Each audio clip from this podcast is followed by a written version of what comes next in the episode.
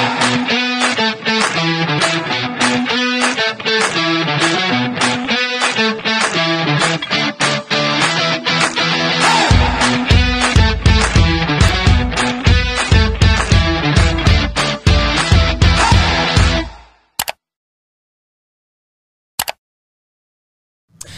hola, ¿qué tal amigos de Lidiando Podcast? Bienvenidos a un nuevo episodio. Hoy tenemos un episodio muy especial y ya que estamos en temporada de pelota, quisimos traer a alguien que vive en este mundo y, y que nos hablara de cómo es vivir siendo pelotero. Así que vamos a dar la bienvenida a Rubén Di Jaques. Bienvenido Rubén Di, ¿cómo Bienvenido. te encuentras el día de hoy? Bien, bien, gracias gracias a ustedes por la oportunidad.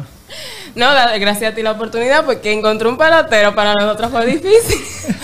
Era como que está fuerte, puedo encontrar a alguien desocupado. Y bienvenidas a mis chicas. Gracias. Otro episodio más con ustedes, qué feliz me siento. Gracias Santana por darnos asistencia desde allá atrás en el Master y también a SSN Group que nos da la oportunidad de este estudio para poder grabar para cada uno de ustedes.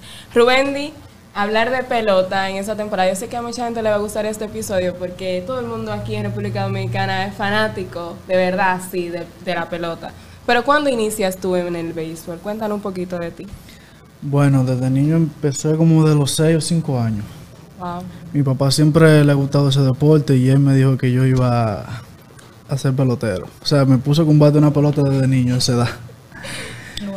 Y poco a poco me fui desarrollando y, y siempre me gustó eso.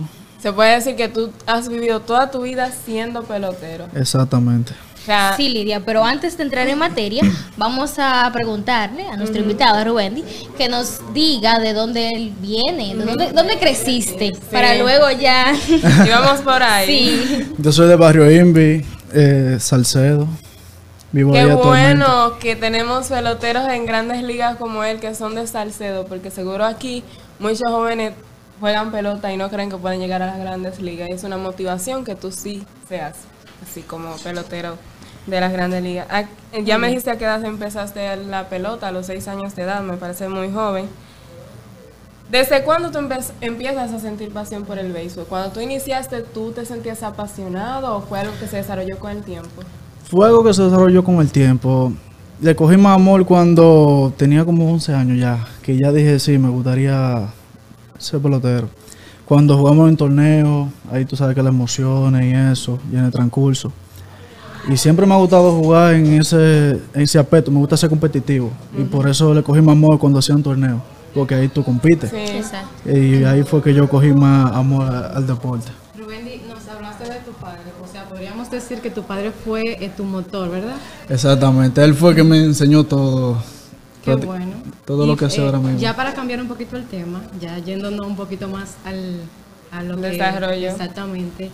¿Cómo es la vida de un pelotero? O sea, ya que tú eres pelotero, ¿cómo es? ¿Cómo, cómo se desenvuelve un pelotero en su día a día? Bueno, es una parte de sacrificio, dedicación y enfoque.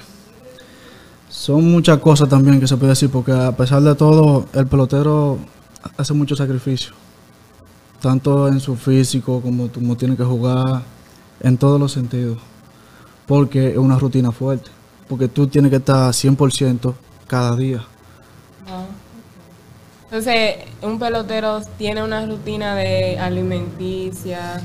Sí, exactamente. Tiene que hacer su gimnasio, tiene que practicar antes de jugar. Todo eso durante toda la semana. O sea, tú tienes que vivir como, como viven los las monjas y los padres. Viven totalmente en eso. Es verdad, eso es como cuando Claro. tú te centras en una pasión que tú tienes, que tú vives y respiras eso que tú haces. ¿Tenías tiempo tú para salir o siempre estabas en pelota solamente? Bueno, cuando estoy en la temporada casi no me gustaba salir. Nada más salía cuando tenía día libre, que salía a despejar la mente, para olvidar un poco, tú sabes. Para no estar tan concentrado en eso y siempre aprovechaba el día libre. Pero después de ahí todo era 100% concentrado en lo que estaba haciendo. Rubén, y entonces podríamos decir que el punto clave en esto es tener enfoque, como acabas de decir, ¿verdad? Porque hay personas que creen que es muy sencillo, que ser deportista es una cosa muy sencilla, es fácil, es algo como un hobbit, pero no, realmente se lleva su sacrificio, ¿verdad? Segura que personas desde, desde afuera lo ven así, porque incluso cualquiera ve, por ejemplo, los peloteros, ve la vida que, que ellos llevan y tú dices, no, eso es fácil. Exacto. Pero sin embargo no saben el trabajo que, que ellos pasan y eso es lo que Rubendi aquí nos está contando. Rubendi, ¿con qué lidia un pelotero a diario? O sea, esa es nuestra pregunta clave Exacto. aquí. ¿Qué es lo más difícil con lo que has lidiado como pelotero? Las lesiones. Eh, ¿te has- ¿Cuántas le- lecciones has tenido? Yo he tenido cuatro lesiones, he tenido. ¿En dónde? En el- Eh, tuve tres en el hombro y una en la muñeca. wow. Eh, En el 2017 me lesioné tres veces y fue de ahí- del mismo lugar. Eso es, fue, es difícil. Y la terapia me imagino que Sí, es muy dolorosa. o sea, fue un año muy difícil para mí, se podría decir. Porque a pesar de todo, uno lo que quiere es seguir jugando. Ajá. Y cuando Claro. el cuerpo no responde, ahí tú... Ahí es que tú sientes de verdad que Exactamente. ¿Sentiste en algún momento frustración por eso? Sí, se podría decir que sí, me sentía frustrado conmigo mismo, pero a la vez me ayudó para el año siguiente.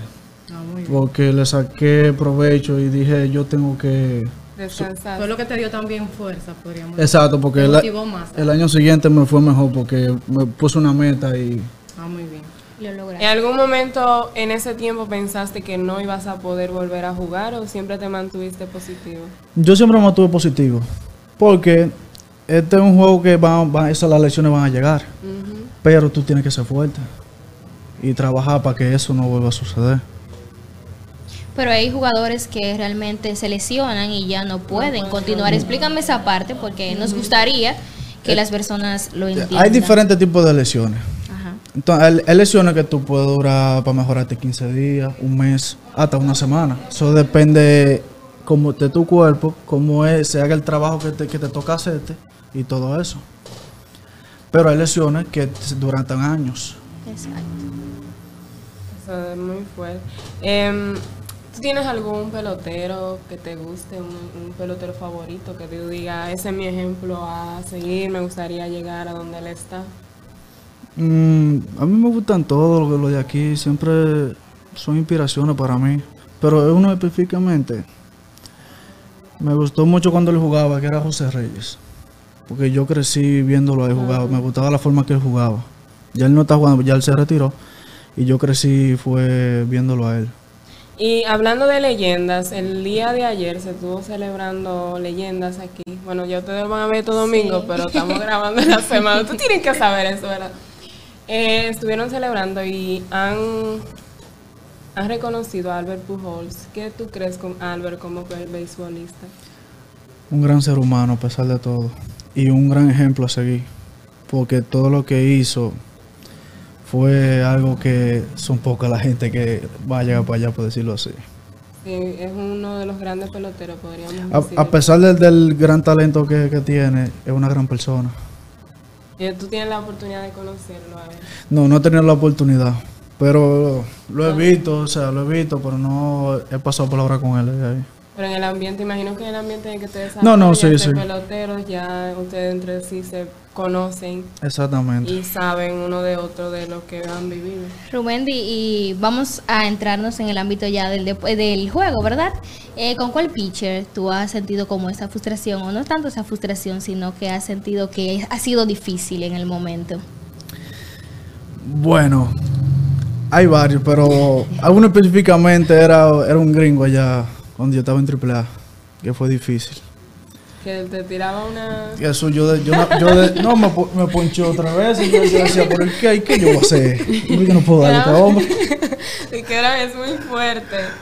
Sí, hablemos de que te estuviste firmado con Kansas City, ¿verdad? Ajá. Cuéntanos un poquito de tu experiencia en el extranjero como pelotero. Con ellos filmé en el 2015. Jugué, a- este es el último año mío que se cumplió el contrato. Eh, prácticamente el contrato es siete años. Sí. Este año que se cumplió.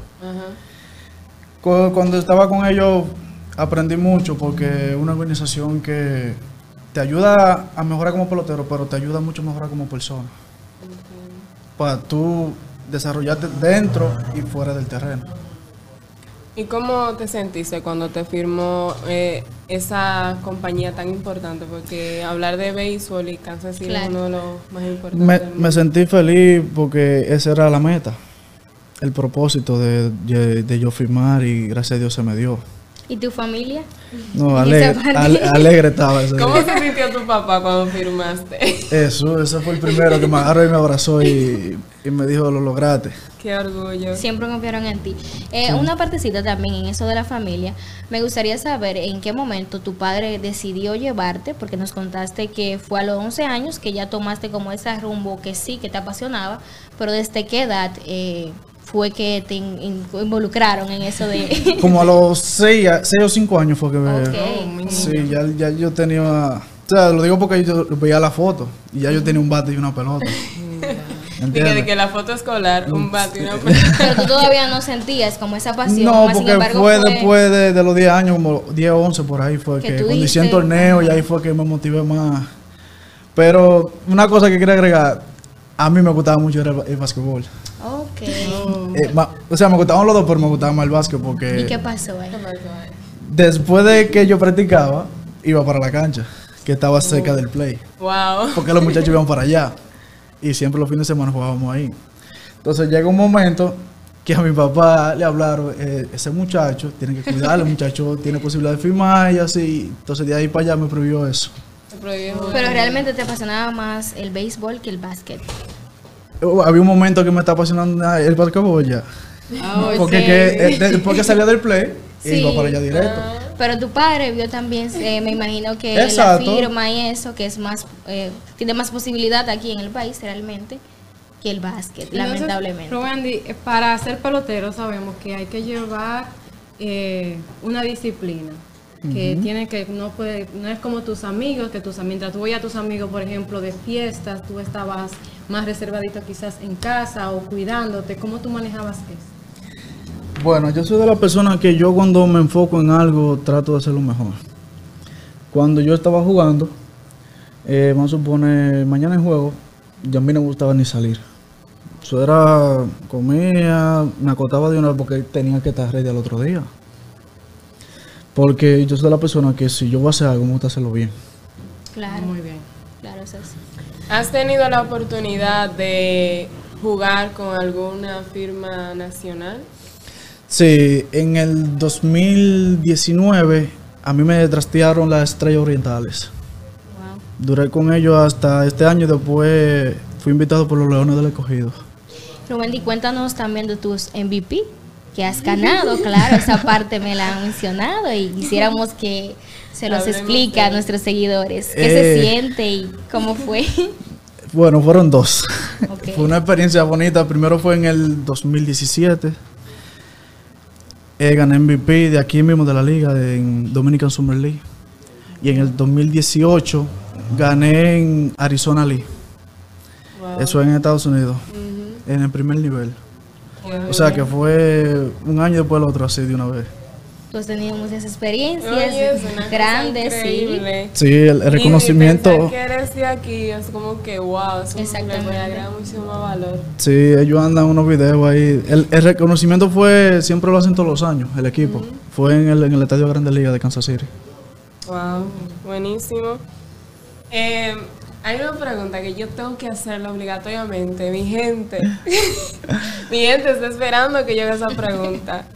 ¿Águilas o Licey? Mm, Eso no se piensa, muchacho. Eso no se piensa. No se ¿Qué es lo que piensa, tú estás pensando? Mira, a ver. bueno, no te puedo dar una exactamente. Mejor me, mejor me guardo la. Dice de que me la guardo. Pero como quiera, yo sé que tú tienes que ser aguilucho. Ah, fue obligado. no, aquí en este set somos aguiluchos. Lo siento por mis amigos liceístas. Rubendi, cuéntanos tu mayor logro en tu carrera. Mayor logro, bueno, eso de MVP. El 2019 fui campeón. En el 2021 fui campeón otra vez. Wow. Esos han sido los cuatro logros que he tenido en la pelota. ¿Qué es Gracias lo a que, Dios. ay. ¿Qué es lo que más te gusta de la pelota? Lo, lo más bonito para ti. Más bonito. Yo creo que la pasión se podía decir, por la pasión y el amor por el juego. La relación entre los peloteros en un juego. O sea, porque vemos, por ejemplo, que juegan dos equipos contrarios y se ve esta rivalidad, su- supuesta rivalidad, porque es los fanáticos que hacen la rivalidad. No, no, ¿verdad? sí, En sí. Somos nosotros que decimos de que no, porque las águilas dicen, por ejemplo, dando un ejemplo de aquí, ¿Cómo es allá con los equipos contrarios? ¿Ustedes se llevan bien? O... No, yo tenemos mucha, yo tengo muchas amistades. Pero para- a la hora del juego ya somos rivales. Ya, ya todo cambia. Sí, pero, o sea, ustedes tienen claro que es solamente parte del juego. No, eso, eso es parte del juego. Podemos decirnos de todo durante el juego, pero ya no pasamos, no pasamos de ahí. Sí, después de que somos amigos, después que termina la temporada. de que nos vemos en la temporada cuando inicie. Sí, sí. Y la parte de, de tu equipo, eh, la comunicación, ¿no te ha eso molestado en el ámbito de que han fallado o no tienen una buena coordinación? ¿No te ha pasado eso? O quizás lo contrario también. No, claro, se, ha- he fallado porque, claro, un ser humano. He fallado y lo que hay que tratar de, de corregir sus errores.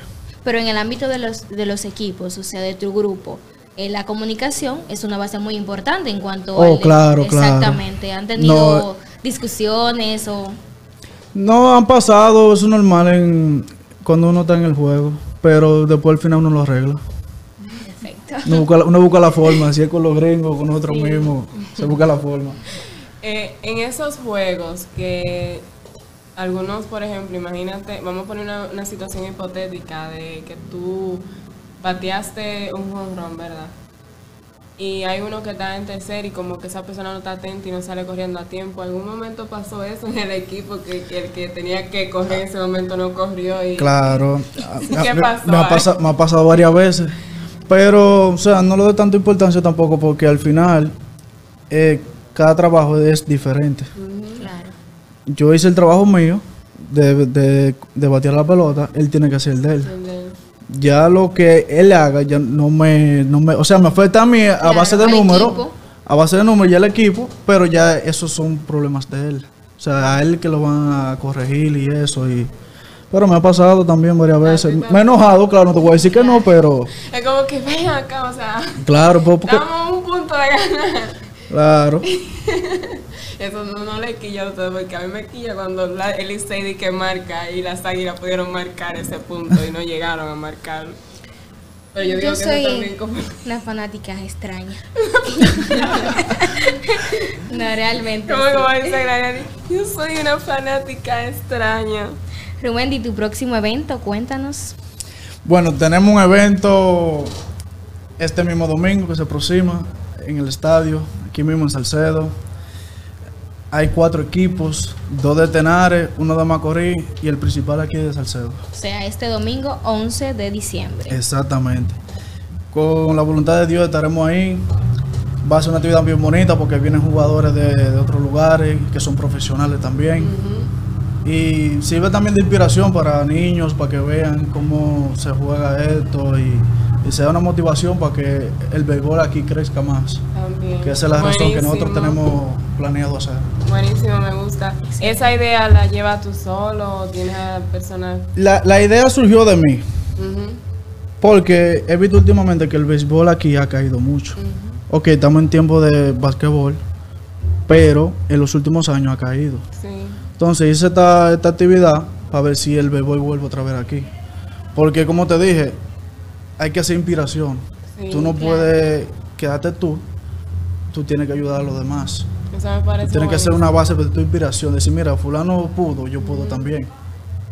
Sí, eso me encanta, en verdad me encanta eso.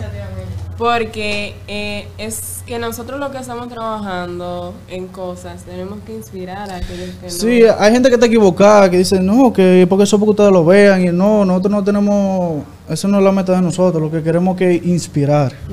Claro. para que niños se, se motiven más. Sí, que vean que es posible ser de Salcedo y estar firmado Exactamente. internacionalmente. Eso es me parece posible. buenísimo, todo es posible, más si tienes la voluntad. Rubendi, en tu vida personal, ¿cómo te manejaste con tu vida personal, o sea, las relaciones y el juego y el béisbol? Porque imagino que ves una religión, las fans, las relaciones, como, porque un pelotero es alguien famoso, una figura pública, entonces, ¿cómo te manejabas? ¿Tuviste problemas así como que... No, gracias a Dios no tuve ningún problema. O sea, soy actualmente de aquí y todo el mundo me conoce, no he tenido problemas con nadie. ¿Cómo te explico? Yo siempre... No, he no te puedo decir que, que, que no he cambiado. Claro que tengo que cambiar en un aspecto. Claro. Porque no puedo estar haciendo las cosas que yo hacía antes, tengo que hacerlas ahora. He cambiado mucho y me he reservado una cuanta cosita, y no he ido a ninguno de estos lugares, tal, tal, porque eso no me conviene a mí en, el- en la posición que estoy ahora mismo. Pero sobre todo no he tenido problema con nadie ni nada de eso. Siempre me he llevado bien aquí con todo el mundo y, y sé que hay muchas personas que me tienen mucho cariño y aprecio por eso mismo. Qué bueno. Qué bueno. Rubén, y danos unas palabras pues de motivación para todos esos jóvenes o niños que estarán viendo nuestra entrevista. Bueno, nunca se rindan, nunca pierdan el enfoque. Si ustedes se proponen algo, lógrenlo. Que si van a hacer algo también, hágalo por un propósito. Por ejemplo, voy a ayudar por, por mi familia, que ese fue el motivo más que yo lo hice. Porque yo quería ayudar a mi familia. Póngase esa meta. Que si usted pone a Dios y usted pone su esfuerzo y dedicación y enfoque, usted lo va a lograr. Buenísimo. Qué mejores palabras de motivación para cerrar el episodio de hoy que esas que Rubén nos ha regalado. Te agradecemos que hayas tomado el tiempo de venir y contar un poco de lo que es la vida de un pelotero. Que aquí hay mucha gente fanática que ni siquiera saben como nosotras Exacto. cómo se bate una pelota. Lo- demostrar una vez más mediante nuestro podcast de que en Salcedo hay mucho talento, y, hay, y talento. hay muchas formas por las cuales hemos eh, salido a, relu- a relucir a nuestra provincia. Así es. Así Aquí hay es. mucho y más. Aquí hay muchas cosas, mucho que viene y bueno, vamos a anunciar en ese episodio, queremos que si tú eres muy fanático del Licey o de las Águilas, Del escogido. principalmente, o Las de cualquier estrellas. equipo nacional, que eres uno de verdad, un fanático de verdad, o sea, tú se consideras un fanático de verdad, escríbame al DM que vamos a hacer un episodio especial. Así no le cojan miedo a la cámara, que mucha gente que no me escribe que porque no quiere salir en cámara, no es nada. Eso no di, no, no lo comimos aquí, ¿verdad? no, no. ¿Cómo te Pues, sentiste? ¿Cómo te sentiste? No, me sentí bien, me sentí bien y gracias a los dos por la oportunidad. Gracias, Gracias a ti a ti por por venir, gracias a, a todos ustedes porque siempre ven este contenido que hacemos con muchísimo amor para cada uno de ustedes. Recuerden dejarnos sus comentarios, escríbanme que quiero hacer ese episodio. quiero gente bacana, gente que vengan y digan, no, porque las águilas, y vengan a defender las águilas. que Yo no puedo. Yo me voy a mantener neutra que porque... Yari le va a ayudar. Así que nos vemos en una próxima de Lidiando Podcast. Sigan lidiando con la vida. Bye bye. Bye.